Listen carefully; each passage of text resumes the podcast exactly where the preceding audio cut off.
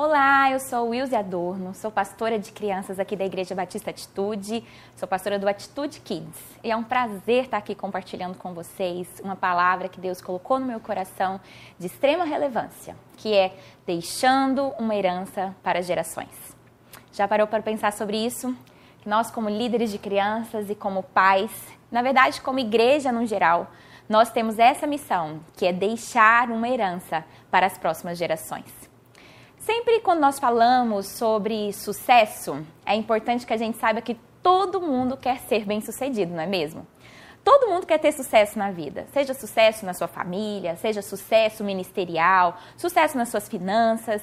Enfim, todo mundo quer ser bem-sucedido. Nós nascemos em busca disso, de ter um sucesso, de ser bem-sucedido. Ninguém gostaria de ser fracassado, não é mesmo? Você, se eu perguntasse para você, você gostaria de ser fracassado na sua família?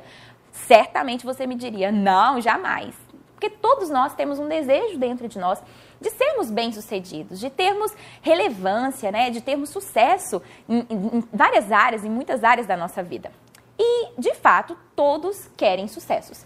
Mas aí eu quero te, faz, te, te, dizer uma frase que ela já é bem conhecida, mas ela é muito importante quando nós falamos disso, quando nós falamos tanto de gerações quanto de sucesso. Que diz o seguinte: Sucesso só é sucesso com sucessores bem-sucedidos. É muito S para uma frase só, né, gente? Sucesso, ele só é sucesso se nós tivermos sucessores que vão carregar aquele sucesso para as próximas gerações, que vão perpetuar aquele sucesso. O sucesso, ele acaba em si mesmo se ele não tiver um sucessor. Se nós não tivermos um sucessor para continuar com aquele sucesso, ele acaba em si mesmo, ele morre em si mesmo. Então nós precisamos investir nos sucessores. Já parou para pensar em grandes empresários, por exemplo? Se eles investem e têm, um grande, têm muito sucesso nas suas empresas, nas suas marcas, às vezes sucesso mundial, se eles não investirem nos próximos sucessores que vão continuar é, é, presidenciando né, à frente das suas empresas, o que, que vai acontecer? Aquela empresa vai falir, ela vai acabar. Então, o sucesso daquela empresa ele só é garantido ano após ano, como por exemplo, com a Coca-Cola da vida, a Disney, enfim, tantos outros. Eles só, eles só é, permanecem no mercado, só permanecem assim com grande sucesso porque teve sucessores que foram bem-sucedidos. Então, nós precisamos investir no que, na, em sucessores, porque senão o nosso sucesso não vai adiantar nada. Que, que adianta você ser bem sucedido no seu ministério, bem sucedido na igreja, bem sucedido ministerialmente, se você não investir na, em pessoas, em crianças, em, na, na, na próxima geração, que vai perpetuar, que vai continuar carregando esse sucesso? O sucesso acabará aqui mesmo, acabará junto com você. E isso vai ser apenas contado como algo do passado. O que nós vemos muitas vezes acontecendo na igreja, não é mesmo? Muitas vezes existem muitos ministérios bem-sucedidos, muitas, é, muitas pessoas que são bem-sucedidas, mas elas não investem em sucessores. E o sucesso acaba com eles mesmos. E tudo aquilo que eles conquistaram morre com eles mesmos.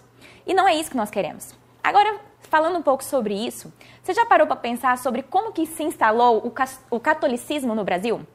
O catolicismo, ele se instalou no Brasil através da formação das crianças. Sabia disso? Eu estava estudando um pouco sobre história, do, história da educação no Brasil e aí eu comecei a ver um pouco sobre isso, sobre como que a educação começou no Brasil. E eles estavam falando algo fantástico, que eles começaram a investir nas crianças que eram indi os indígenas, né? Os indígenas que eram crianças. Por quê? Olha que interessante o que, que o, o rei Dom João III, ele disse.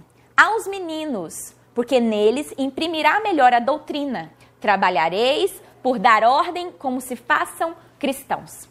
Ele entendeu que depois de muito esforço de tentar catequizar os índios, que eram os adultos, e aqui, todo aquele esforço, todo aquele trabalho estava sendo em vão, muitos índios eram resistentes ao cristianismo. Eles não queriam estabelecer uma nova religião, uma nova cultura, porque quando nós falamos de estabelecer uma nova religião, a gente fala também de se estabelecer uma nova cultura. Eles eram muito resistentes àquilo, eles não aceitavam uma nova cultura que estava sendo imposta sobre eles. E sabe o que aconteceu? Eles foram espertos. Os jesuítas, que começaram a educação no Brasil, eles falaram: Uau, nós precisamos começar do jeito certo. Sabe como? Através das crianças. Então, eles começaram a investir na educação nas crianças, na, nos índios, que eram pequenos índios, que eram crianças. E sabe o que aconteceu? Voa lá! Eles tiveram muito sucesso e foram bem-sucedidos. Hoje, o catolicismo é considerado a religião oficial do Brasil e tem o maior número de católicos é, no Brasil. E isso realmente foi conquistado, eles conseguiram isso através do investimento lá no começo nas próximas gerações. Eles investiram nas crianças. O que eles fizeram foi porque foi o que eles o que eles fizeram foi porque eles entenderam a importância de se investir nas próximas gerações. Eles entenderam que as crianças eram maleáveis. E a gente vê, eles concluíram que os adultos, eles já estavam arraigados demais com a sua cultura, eles já estavam arraigados com seus princípios religiosos e eles não queriam ceder ao cristianismo. Mas as crianças, com as crianças, poderia ser diferente. E foi aí que eles fizeram aquilo. Muitas vezes a igreja hoje perde esse timing. Nós perdemos essa revelação tão importante de que aos pequenos, aos pequeninos, nós devemos investir para que o sucesso permaneça, para que o, sucesso continue. Pois é, infelizmente, essa é uma realidade que hoje nós desprezamos muitas vezes como igreja. É uma realidade desprezada na igreja. Se você é líder de crianças, certamente você já se deparou com alguém que não valorizava o ensino com as crianças. Você já se deparou com alguém que minimizava o ministério infantil a ponto de achar que era apenas um lugar onde se acumulavam crianças para que não atrapalhassem o culto dos adultos? E isso muitas vezes acontece por uma falta de visão, porque realmente as pessoas não enxergam as crianças como os próximos sucessores que carregarão o sucesso que nós estamos tendo hoje no nosso ministério, na nossa igreja como um todo, o avivamento que nós estamos vivendo hoje no Brasil. Muitas vezes não há investimento nas crianças, não há investimento no Ministério Infantil, e aí, mesmo sem investir, se espera ter sucesso na igreja. Mas se nós não investirmos nos sucessores, aquele sucesso vai morrer em si mesmo. Nós vemos muitas histórias do avivamento na igreja, né? Quantas, por exemplo, na Europa, quantas igrejas experimentaram de tantos avivamentos, de tantas coisas maravilhosas, mas se perderam. Hoje nós olhamos para a Europa, Muitos daqueles países, inclusive a Alemanha, onde foi o berço do protestantismo, hoje morna, fria, não há mais ali um número é, grande, alto de cristãos, né? não há avivamento mais naquele lugar, poucos cristãos. E por que isso aconteceu? Certamente o sucesso morreu neles mesmos, não foi passado para os próximos sucessores. E isso é fundamental, nós não podemos nos esquecer disso. E quando nós falamos sobre uma criança, qual seria o potencial de uma criança? Quando nós falamos desses próximos sucessores, qual é o potencial desses sucessores? Qual o potencial de uma criança? Lionel Hunt, ele publicou um livro e nesse livro ele publicou, ele registrou uma pesquisa que demonstra qual é a melhor idade para a evangelização das pessoas. E a conclusão dele foi incrível e nós como líderes de crianças, como pais, devemos ter consciência disso. E como igreja como um todo, toda igreja deveria ter consciência dessa estatística. Contra dados, contra fatos não há argumento, não é mesmo? Contra números a gente não pode debater. E é um número que é real, que é muito importante, que diz o seguinte, que 85% das pessoas são mais é, suscetíveis, mais fáceis de serem evangelizadas dos 4 aos 14 anos de idade. Isso mesmo. É a conhecida janela 414. Talvez você que já é líder de crianças deve ter ouvido falar da janela 4 por 14. E essa faixa etária de 4 aos 14 anos é a faixa etária onde as pessoas são mais abertas ao evangelho.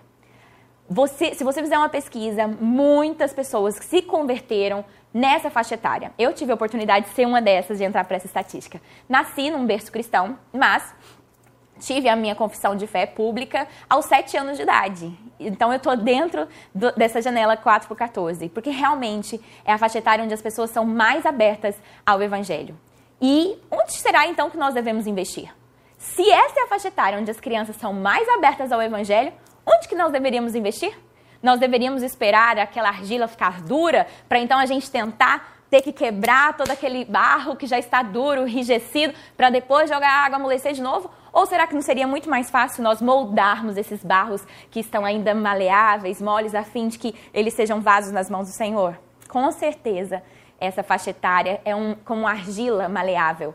Nós temos uma riqueza nas nossas mãos, que é uma idade, é, uma faixa etária maravilhosa, onde eles estão abertos para receber o Evangelho de Deus como ninguém outro, como nenhuma outra faixa etária. Então, nós devemos investir nessa faixa etária. Eu gosto muito do que o pastor Lucas Hayashi e a Jacqueline Hayashi eles escreveram num dos seus livros. Disseram o seguinte: serão elas, as crianças, os próximos políticos que regerão as nossas cidades estados e país. Os novos artistas que indicarão as tendências de moda, música e entretenimento no mundo todo. Serão elas as crianças que ensinarão em escolas e faculdades. Elas influenciarão e serão as formadoras de opinião da sociedade. Serão os próximos cientistas que vão trazer inovação na ciência, medicina e cuidarão de nossa saúde física e mental. Serão as crianças. Hoje, muitas vezes, nós reclamamos de um ensino totalmente fora da palavra de Deus que nós encontramos nas escolas e faculdades, não é mesmo? Muitas vezes nós encontramos tantos professores, graças a Deus tem muitos professores cristãos que estão lá cumprindo a sua missão, aleluia, glória a Deus por isso, que precisavam, precisava levantar mais professores assim. Mas, infelizmente, muitos professores também, eles pregam uma visão totalmente torcida do que é, é, ser cristão, né? como se fosse algo retrógrado. E, infelizmente, tem afastado muitas crianças e muitos jovens, adolescentes, dos caminhos do Senhor. Nós reclamamos disso. Mas quem serão os próximos professores que estarão ministrando nas escolas e nas faculdades daqui a alguns anos? As nossas crianças hoje, que muitas vezes são desprezadas. Por isso, nós não podemos desprezar essas crianças. Reclamamos às vezes da injustiça que existe no nosso país, mas quem serão os próximos juízes? Nossas crianças que estão conosco hoje. Nós às vezes reclamamos da política, mas quem serão os próximos políticos que estão sendo formados agora, que esses princípios que eles carregarão durante toda a sua vida estão sendo colocados no coração deles agora? As nossas crianças. Daí a importância de nós investirmos nessa faixa etária. Depois de ouvir tudo isso, será que tem como nós dizermos que elas são apenas crianças? São apenas criancinhas? Não, não tem como. Sabe por quê? Nós precisamos então voltar para a palavra de Deus e ver o que que Jesus, o que que a palavra de Deus diz acerca das crianças. Eu amo o que está escrito lá em Salmos 8:2, que diz: Da boca das crianças e dos que mamam, tu suscitaste força por causa dos teus adversários para fazeres calar o inimigo e vingador. Deus tira da boca dos pequeninos a força que faz calar o inimigo. Eu gosto de uma versão que diz emudecer o inimigo. Deus tem o poder de tirar da boca dos pequeninos a força para fazer calar, para fazer destruir toda a voz maligna do diabo. Deus disse que as crianças são como armas para fazer calar o inimigo. Elas não estão aqui apenas para serem protegidas. Claro, nós devemos proteger nossas crianças, isso é importante. Nós, como líderes, devemos nos levantar para isso, como pais, devemos nos levantar para a proteção das nossas crianças, sim. Mas deixa eu te dizer, Ainda mais do que isso, nós devemos nos levantar para treiná-las como armas para fazer vencer o inimigo. Na, na, nessas crianças está o potencial para nós derrotarmos o inimigo, para vencermos o inimigo das nossas almas. Por isso nós precisamos enxergar essas crianças também como armas, porque a Bíblia diz isso, a palavra de Deus diz isso, que elas são armas, que quando que da boca delas sai aquilo que faz vencer que faz acabar com o nosso inimigo. E isso é tão poderoso que quando nós, como igreja, enxergamos isso, nós começamos a, a viver isso na prática. Há alguns, alguns meses atrás, nós tivemos uma conferência aqui na nossa igreja e tivemos um momento onde as crianças estavam orando pelos adultos. E numa dessas orações, algumas crianças oraram por uma mulher e essa mulher estava com um nódulo na garganta. E as crianças oraram, declarando cura sobre aquela irmã, sobre aquela mulher. Naquela mesma semana, essa irmã iria passar por um procedimento cirúrgico para tirar aquele nódulo. Quando ela chegou para realizar aquela cirurgia, o nódulo não estava ali, ele havia sumido. Glória a Deus por isso. Sabe que Deus usou as crianças para orar por aquela irmã e aconteceu uma cura ali na vida dela. Sabe por que isso aconteceu? Porque da boca das crianças o Senhor tirou arma para fazer calar, para vencer o inimigo. Gente, isso é possível, nós podemos viver isso hoje. Na nossa vida, você pode viver isso hoje no seu ministério, você pode viver isso na sua igreja, você pode viver isso com seus filhos. E nós precisamos deixar essa herança para as nossas crianças. Sabe, o avivamento, a presença de Deus, a glória de Deus que nós, como adultos, experimentamos, toda revelação na palavra, toda busca pelo Espírito Santo, nós precisamos fazer com que nossas crianças experimentem o mesmo, que elas recebam essa herança maravilhosa que nós temos recebido do Senhor. Precisamos passar para essas crianças crianças. Então nós precisamos garantir a qualidade e o sucesso das futuras gerações. Precisamos garantir que tudo isso que nós temos conquistado em Deus, toda a busca, todo avivamento que nós temos experimentado, nós precisamos garantir que isso seja passado para as próximas gerações, que elas experimentem de tudo isso. Eu gosto muito do que Bill Johnson, ele escreve num, num de seus livros, e ele diz o seguinte, que muitas vezes, durante muitos anos, durante muitos séculos, as gerações precisaram começar do zero novamente, porque uma geração que experimentou um avivamento não se preocupou em passar aquele avivamento para a próxima geração, e aquela outra outra geração precisou começar do zero. Nossas crianças não precisam começar do zero, eles podem começar a partir de onde nós estamos. E Bill Johnson ele diz o seguinte, que a, no, a próxima geração, é o teto, o piso, o piso da próxima geração é o nosso teto. Onde nós paramos, é onde as nossas crianças vão começar. Uau, imagina onde nossas crianças podem chegar, não é mesmo? E para isso nós, elas precisam apenas de investimento, porque há potencial nelas, há potencial nas crianças delas viverem coisas maravilhosas. E quantos ministérios hoje eles são bem-sucedidos, mas eles findam em si mesmos por falta de sucessores? Quantos pais eles têm sucesso ministerial, sucessos no seu ministério, enquanto os seus filhos eles estão longe e às vezes não são aqueles que vão continuar o seu chamado?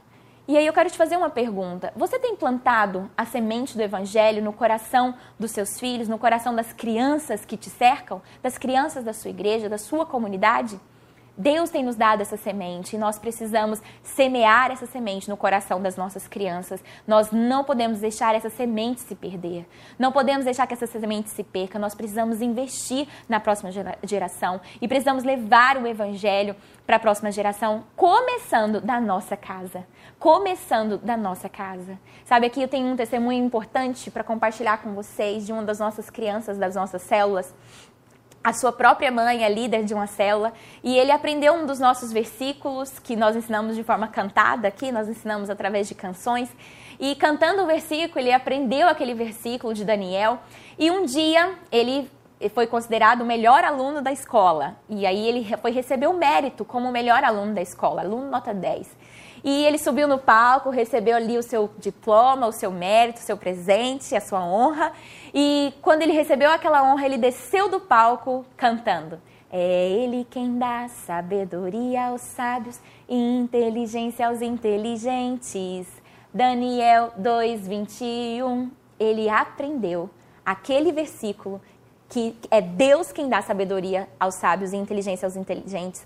E ele declarou isso. Ele não aprendeu apenas de mente, ele aprendeu no seu coração e ele reconheceu naquele momento que quem é que estava dando aquela sabedoria para ele era o Senhor. Ele não se achou ou mais bambambam bam, bam, ou inteligente, mas ele reconheceu que aquela sabedoria vinha do Senhor, que Deus tinha dado inteligência para ele. Gente, olha que preciosidade. Se toda, se toda essa próxima geração receber esse legado entender desde pequeno que eles dependem do Senhor, que a palavra de Deus é viva, que a palavra de Deus é eficaz, que a palavra de Deus deve estar na sua, na sua boca. E se desde pequeno, desde pequeno eles viverem essa palavra, isso vai ser realmente uma bomba atômica no inferno. É isso que nós precisamos enxergar, que a palavra pode estar assim no coração dessas crianças, que elas podem viver isso hoje, que elas podem praticar essa palavra ainda hoje na sua infância. Nós precisamos lembrar de investir um tempo especial na formação das crianças e também, na, principalmente, na formação dos nossos filhos. Então, aqui eu quero falar especialmente para os pais. Se você é líder de Ministério Infantil, no Ministério Infantil ou não, se você é pai, eu quero te falar que o desejo do Senhor é que os nossos filhos herdem a nossa herança. Tem que começar na nossa casa. Lá em Salmos 45, 16 ao 17, diz algo muito lindo: Os teus filhos ocuparão o trono dos teus pais por toda a terra os farás príncipes. Perpetuarei a tua herança por todas as gerações. Por isso as nações te louvarão para todo sempre. Olha que lindo o que o Senhor deseja. Ele deseja que o, o trono que nós ocupamos hoje seja ocupado pelos nossos filhos e que os nossos filhos sejam levantados como príncipes por toda a terra e que a, essa herança, essa, isso seja lembrado por todas as gerações. Esse é o desejo do Senhor. Mas para isso nós precisamos ter a, a visão correta em relação às crianças. Nós precisamos ter a visão correta em relação aos nossos próprios filhos. Sabe por quê? Porque a minha visão vai determinar o meu investimento. Como eu vejo vai determinar se eu invisto ou não. Se você não vê aquilo com valor, você não vai investir naquilo com todo o seu coração, com todo, não vai depositar ali todo o seu investimento. Nós precisamos investir com tudo. Então eu quero te fazer uma pergunta. Se a sua visão determina o seu investimento, como você vê as crianças hoje? Como você enxerga as crianças hoje? E como às vezes a sua igreja como um todo enxerga as crianças. Talvez a sua visão é correta, mas a igreja como um todo não investe porque a visão às vezes não está correta. Deus quer te levantar também para trazer a visão correta para toda a sua igreja, para que através da sua vida toda a sua igreja tenha a visão correta acerca das crianças, porque isso vai garantir o investimento correto na vida das crianças. O nosso foco muitas vezes é como o dos discípulos, de tirá-las de perto, de afastar as crianças, de tirá-las de perto. Porque muitas vezes nós pensamos, criança, ai, criança dá trabalho. Nossa, não, criança é, exige muito esforço. Há algum tempo, uma pessoa me procurou falando assim: não, eu não vou investir mais agora no Ministério Infantil, tô, eu estou indo para outro ministério agora, até porque o outro ministério vai demandar menos de mim. O Ministério Infantil demanda muito de mim, muito esforço. E essa, infelizmente, é a visão de muitos, de como se o Ministério Infantil é, desse muito trabalho, as crianças dessem muito trabalho. Porém, será que era essa a visão de Jesus? Certamente não. Essa não era a visão de Jesus. Jesus ele tinha a visão correta e é a visão correta que nós hoje também devemos ter acerca das crianças. Lucas 18, do 15 ao 16, diz o seguinte: Traziam-lhe também as crianças para que as tocasse. Mas os discípulos que tinham a visão errada, aqui eu dou a minha fala, né? Os discípulos que não tinham a mesma visão de Jesus, o que, que eles faziam? Vendo isso, os repreendiam. Jesus, porém, que tinha visão correta acerca das crianças, chamando-as para si, disse: Deixai vir a minhas crianças, e não as impeçais, porque de tais é o reino de Deus. Jesus tinha visão correta acerca das crianças, ele queria trazer o reino de Deus para elas. Jesus enxergava que as crianças precisavam viver o reino de Deus aqui na terra, que elas poderiam viver e experimentar desse reino, que elas não precisavam crescer, Daria um, um, trabalho a mais, certamente, ali, com certeza, se, sem as crianças por perto, talvez seria mais fácil conduzir aquela reunião, enfim, né? Mas isso não significa que era a visão correta porque era mais fácil. Não. Ainda que houvesse ali um trabalho, um esforço a mais, Jesus estava falando, elas precisam estar aqui, deixem elas vir a mim, deixar que elas estejam perto de mim, porque elas precisam viver o reino de Deus.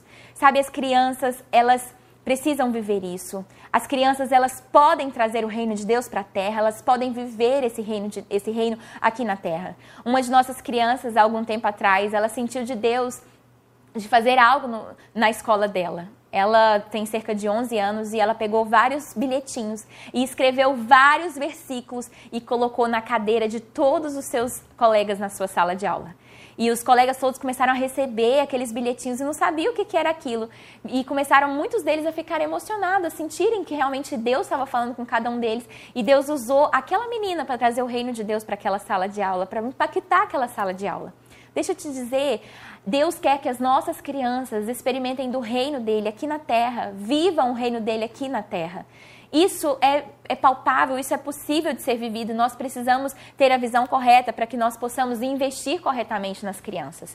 Jesus não afastava as crianças de si, ele trazia elas para perto. Muito pelo contrário, ele não afastava, ele trazia cada vez mais próximo. E trazer para perto nos fala de discipular, nos fala de fazer discípulo mesmo, de estar próximo. E aí eu te faço mais uma pergunta. Quem hoje discipula as suas crianças? Se você é pai, aqui vai ainda mais uma, uma atenção para você. Quem discipula os seus filhos? Quem está discipulando os seus filhos? Sabe, será que são os youtubers? Será que é a Netflix? Será que é o celular, os tablets? Será que são as influências da escola? Quem está discipulando seu filho? Alguém está discipulando seu filho. É, há um estudo que diz que uma criança ela precisa de cerca de 4 a 5 influências sobre a sua vida ela vai ter essas cinco influências. E de onde virão essas cinco influências na vida, sobre a vida dela? Será que essas cinco influências serão da escola? Será que serão. A glória a Deus se for uma escola cristã, né? Amém por isso. Mas e se não for? E se essas influências vierem de seus colegas ou parentes que não são cristãos, que não servem a Deus, nós precisamos garantir que ela terá essas cinco influências na igreja, que ela terá essas cinco influências de pessoas dentro da sua casa, dentro da sua própria família, pessoas que amam a Deus, que servem ao Senhor. Isso é fundamental e nós precisamos garantir isso, precisamos garantir o discipulado das nossas crianças. E aqui eu quero te alertar para algo. Quem deve ser o primeiro discipulador de seu filho? Quem deve discipular as crianças? Você mesmo, pai, mãe. Nós somos os discipuladores dos nossos filhos. Quem deve discipular as crianças, estar próximo a ela, somos nós. A palavra de Deus diz isso, né? Que Deus deu mandamento aos pais para que ensinassem aos seus filhos, a fim de que os seus filhos conhecessem a Deus, depositassem nele a sua confiança, como diz lá em Salmo 78. Essa é a orientação do Senhor. Deuteronômio 6 também nos orienta. Aquela orientação era aos pais de que sentassem com seus filhos, ensinassem todo o tempo, durante a mesa, enquanto estivessem sentados, ao levantar, que escrevesse a, a, os seus mandamentos em todos os lados, na porta, né, na sua testa. Esse mandamento, aquele mandamento, aquela direção era para os pais e ainda permanece sendo para os pais. Nós, pais, somos os primeiros responsáveis pelo discipulado dos nossos filhos. Nós devemos discipular os nossos filhos, devemos começar na nossa casa.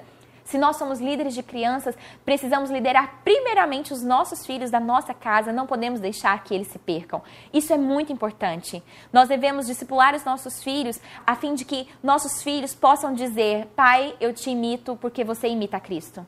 A gente precisa dizer para os nossos filhos isso também. Filho, você pode me imitar, porque eu imito a Cristo. Será que nós estamos podendo dizer isso para os nossos filhos, para as nossas crianças? Pode me imitar, porque eu imito a Cristo? Isso é para os nossos filhos, nós precisamos dizer isso para eles. Muitos acham até bonito dizer isso, né? Meu filho é meu primeiro discípulo. É lindo dizer isso, é lindo ver filhos que realmente seguem o exemplo dos pais, que são discipulados pelos pais, mas muitos desejam viver essa realidade, porém muitos não estão dispostos a pagar o preço por isso. Nós devemos estar dispostos a pagar o preço por isso. Devemos estar dispostos a gastar tempo, investimento de tempo, de hora, de dinheiro, do que for necessário para aprendermos, para nos capacitarmos cada vez mais, para abençoar as nossas crianças, para estar próximo das nossas crianças. Devemos estudar, procurar aprender cada vez mais como nós podemos alcançar o coração deles. Devemos orar, investir tempo na presença de Deus para que nós possamos alcançar o coração dos nossos filhos. Assim, nós, eles terão experiências profundas com o Senhor junto conosco. Uma das nossas líderes de crianças aqui da nossa igreja, o seu filho de sete anos, ela é líder de célula e, e, tem um filho de sete anos. E um dia, no seu tempo de devocional, de busca com Deus, é, junto com seu filho, quando eles estavam terminando, o seu filho falou assim: Mãe, eu queria ter uma experiência com Deus, eu queria que Deus falasse muito comigo. E ela falou: Filho, então nós vamos orar para pedir ao Senhor e Deus vai falar com você hoje. E ele falou: Eu quero ver Deus. E ela falou: Amém, filho, nós vamos orar, você vai sentir o Senhor, você vai ver Deus. E eles começaram a orar. E passado ali alguns minutos em oração, aquele filho começou a chorar e começou a rir de alegria, com seus olhos fechados. Ele falou: Mãe, Deus está falando comigo, Deus está aqui, Deus está aqui, Deus está aqui. E os dois começaram a chorar e ela disse que ficaram horas ali na presença de Deus. Por fim, ela falou: Meu filho, a gente tem que dormir. E ele falou: Mãe, tá tão gostoso aqui, eu não quero sair daqui, porque a presença de Deus estava ali, na casa dela, na sua sala. Isso é o que Deus tem para nós, para os nossos filhos, para nós experimentarmos hoje com as nossas crianças. Deus tem isso para você e para isso é necessário nós investirmos tempo com os nossos filhos para que eles experimentem o reino de Deus aqui, agora. Muitos se esquecem que os nossos filhos crescerão. Muitas pessoas esquecem que as crianças um dia crescerão, que eles serão sucessores. Irmãos, nós precisamos enxergar isso. E não precisamos ver apenas, aí é que tem até um erro, né? Que muitas vezes nós vemos as crianças apenas como o futuro, vemos apenas como a próxima geração. Mas deixa eu te falar, nós precisamos ver nessas crianças o agora. A gente precisa garantir que Hoje eles viverão o reino de Deus. Eles não podem viver o reino de Deus apenas no futuro. Hoje, ainda agora, eles precisam investir. Aí está um grande erro quando nós falamos sobre deixar uma herança para as próximas gerações. Porque muitas vezes nós achamos que eles vão experimentar só daqui a alguns anos. Ah, um dia essas crianças vão experimentar de Deus. Eu vou garantir que um dia eles experimentem o que nós estamos experimentando hoje. Não, esse não é o pensamento correto para deixarmos uma herança para eles. Se nós queremos deixar uma herança, eles precisam desfrutar hoje daquilo que nós estamos vivendo. Eles precisam fazer parte do corpo de Cristo hoje, eles precisam viver e experimentar de Deus hoje, experimentar tudo aquilo que nós estamos vivendo hoje com o Senhor. Nós não podemos nos esquecer de que essas crianças vão crescer. Elas crescerão. E aquilo que elas experimentam hoje é o que elas vão levar para o resto de suas vidas. Isso é muito importante. Charles Spurgeon, ele diz algo muito importante que eu adoro. Ele fala o seguinte: trazer de volta o ladrão e o bêbado é uma ação digna de louvor. Mas agir de forma que o menino nunca se torne um ladrão ou bêbado é muito melhor. Esse é um fato. A gente às vezes trabalha tanto para que ladrões, bêbados se convertam, né? Afaste-se desse caminho, se voltem ao Senhor. Mas você sabia que trabalhar para que o menino nunca se torne um ladrão ou bêbado é uma ação muito melhor, é ainda mais digno de louvor? Então, quando você investe no ministério com crianças, deixa eu te dizer, a sua ação é ainda mais digna de louvor. Saiba disso, tenha convicção disso. Quando você investe numa criança, você está impedindo que muitos ladrões e bêbados, e bêbados é, é, estejam aí na nossa sociedade. Você está ganhando uma criança, está ganhando a vida inteira, como diz é, Moody, D.L. Moody. Isso é fundamental. Muitos pais, às vezes, eles acham difícil estar com seus filhos na igreja. Muitos pais, às vezes, acham difícil liderar criança, né? Às vezes, ah, não, eu já fico com meu filho a semana toda, não vou investir mais tempo em ficar com meu filho na igreja, não vou liderar uma célula, não vou investir mais tempo em ficar na sala de crianças, ministrando lá para as crianças. Não, eu já fico muito tempo. Às vezes, acham muito difícil investir nesse tempo, em levar o seu filho para a igreja, levar o seu filho para algum outro lugar que envolve a igreja. Ele, às vezes, acha difícil isso quando é criança. Aí o filho cresce se torna um adolescente, longe dos caminhos do Senhor, e aquele pai fica desesperado, disposto a fazer de tudo para que o seu filho volte, volte para os caminhos do Senhor. Por que não fazer de tudo enquanto ele ainda é criança? Nós temos que fazer de tudo ainda agora, quando os nossos filhos são crianças. Não precisamos esperar que eles cresçam. Temos que instruí-los, estarmos dispostos a guiá-los no caminho do Senhor. Sabe por que, que isso muitas vezes acontece? Porque a atitude de muitos na igreja é a atitude dos discípulos diante do desafio de alimentar a multidão.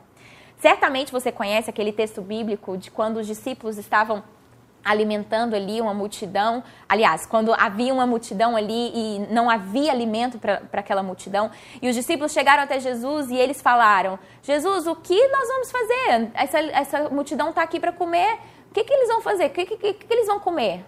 Os discípulos estavam ali apresentando um problema. Eles não trouxeram ali a solução. Eles chegaram, e aí? O que, que eles vão comer? Sabe por que, que, Jesus, eh, por que, que os discípulos chegaram e jogaram isso para Jesus? Eles estavam jogando uma bomba nas mãos de Jesus. Eles estavam se abstendo daquela responsabilidade. Eles estavam falando, ah, não tem nada a ver com isso, Jesus. E agora, Jesus? O que, que você vai fazer? Tem esse tanto de gente aqui, como que eles vão se alimentar? Pois é, eles estavam ali se abstendo da sua responsabilidade.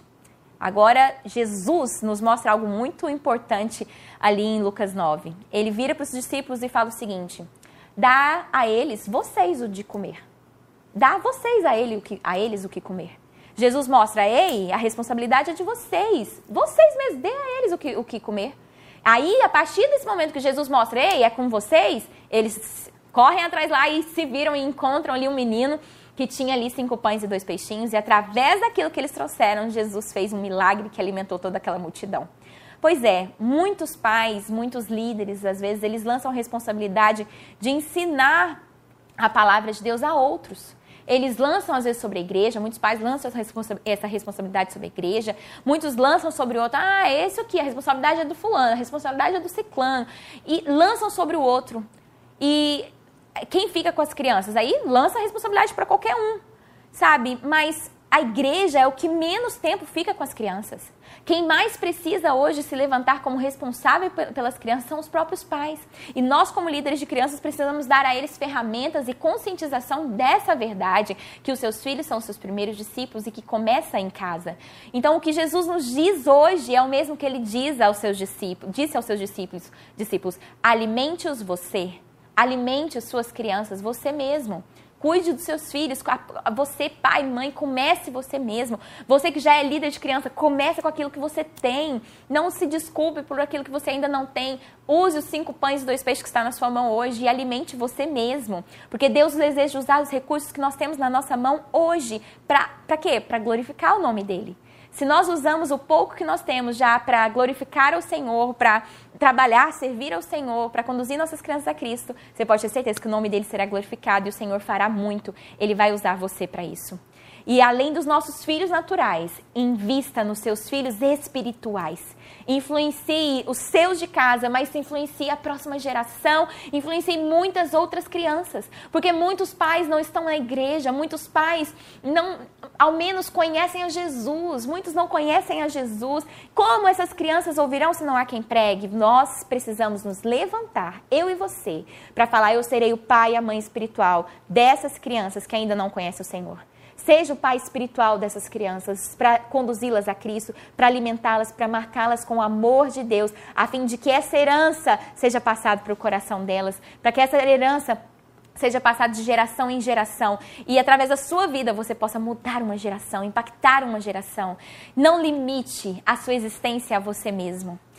A sua influência ela pode ir muito além se você influenciar a outros. Use essa influência para influ influenciar a outros, para marcar a vida de uma criança. Sabe, eu li um livro recentemente que o autor dizia, o seguinte: quando eu influencio o meu filho, eu não influencio apenas ele, eu influencio a mãe do amigo da escola do meu filho.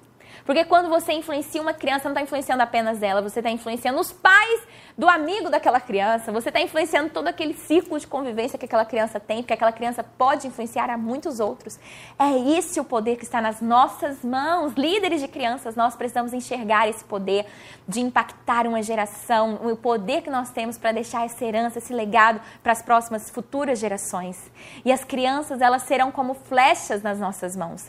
Eu adoro Salmo 127 que diz: como flechas nas mãos do guerreiro são os filhos nascidos na juventude. Os nossos filhos naturais e espirituais, aqueles que nós geramos naturalmente e também espiritualmente, esses filhos serão como flechas nas nossas mãos. Essas crianças irão muito mais longe do que nós jamais fomos, onde nós nunca fomos, essas crianças irão. Sabe, eu gosto de me lembrar um pouco do meu próprio testemunho. Eu, quando eu era criança, eu tinha uma líder de crianças maravilhosa, que era a tia Vandinha, que investiu na minha vida, ensinava todos os domingos na escola bíblica dominical, me ensinava a palavra de Deus. Eu tive pais que investiram na minha vida. E hoje eu tenho a oportunidade de pregar também para milhares de crianças, levantar milhares de líderes para a glória do Senhor. E eu estou indo onde a tia Vandinha não foi, onde os meus pais não foram. Estou indo, chegando em lugares que, não, que eles não foram. E eu tenho essa plena convicção de que eu estou investindo em crianças crianças que irão muito mais longe do que eu jamais poderia ir. Isso é glorioso porque a flecha ela vai, o arqueiro fica, mas a flecha vai. Nós somos arqueiros que estamos lançando essas crianças e elas irão a lugares muito, muito mais longe que nós jamais fomos, jamais imaginamos. Então, o que, que nós estamos fazendo com nossas crianças e juvenis? Qual é a nossa função na vida deles? Estamos discipulando-os, estamos pastoreando eles, estamos deixando uma herança um legado para a vida de cada um deles. Então é necessário que isso esteja muito claro nos nossos corações para que nós não falhemos nessa missão de deixar essa herança para as futuras gerações. Nós não podemos falhar em discipular as, os nossos filhos, discipular as nossas crianças. Deus quer te usar para isso, Deus quer me usar para isso. E o fato é, Deus deseja se mover no meio das crianças. Ele fará isso, ele já está fazendo isso. E a minha pergunta é: você quer fazer parte disso? Ou você vai ficar apenas na arquibancada, olhando Deus agir, fazer tudo isso? Eu te convido a participar desse mover e influenciar, marcar essa próxima geração para fazer parte dessa história linda que o Senhor está escrevendo na vida de cada uma delas.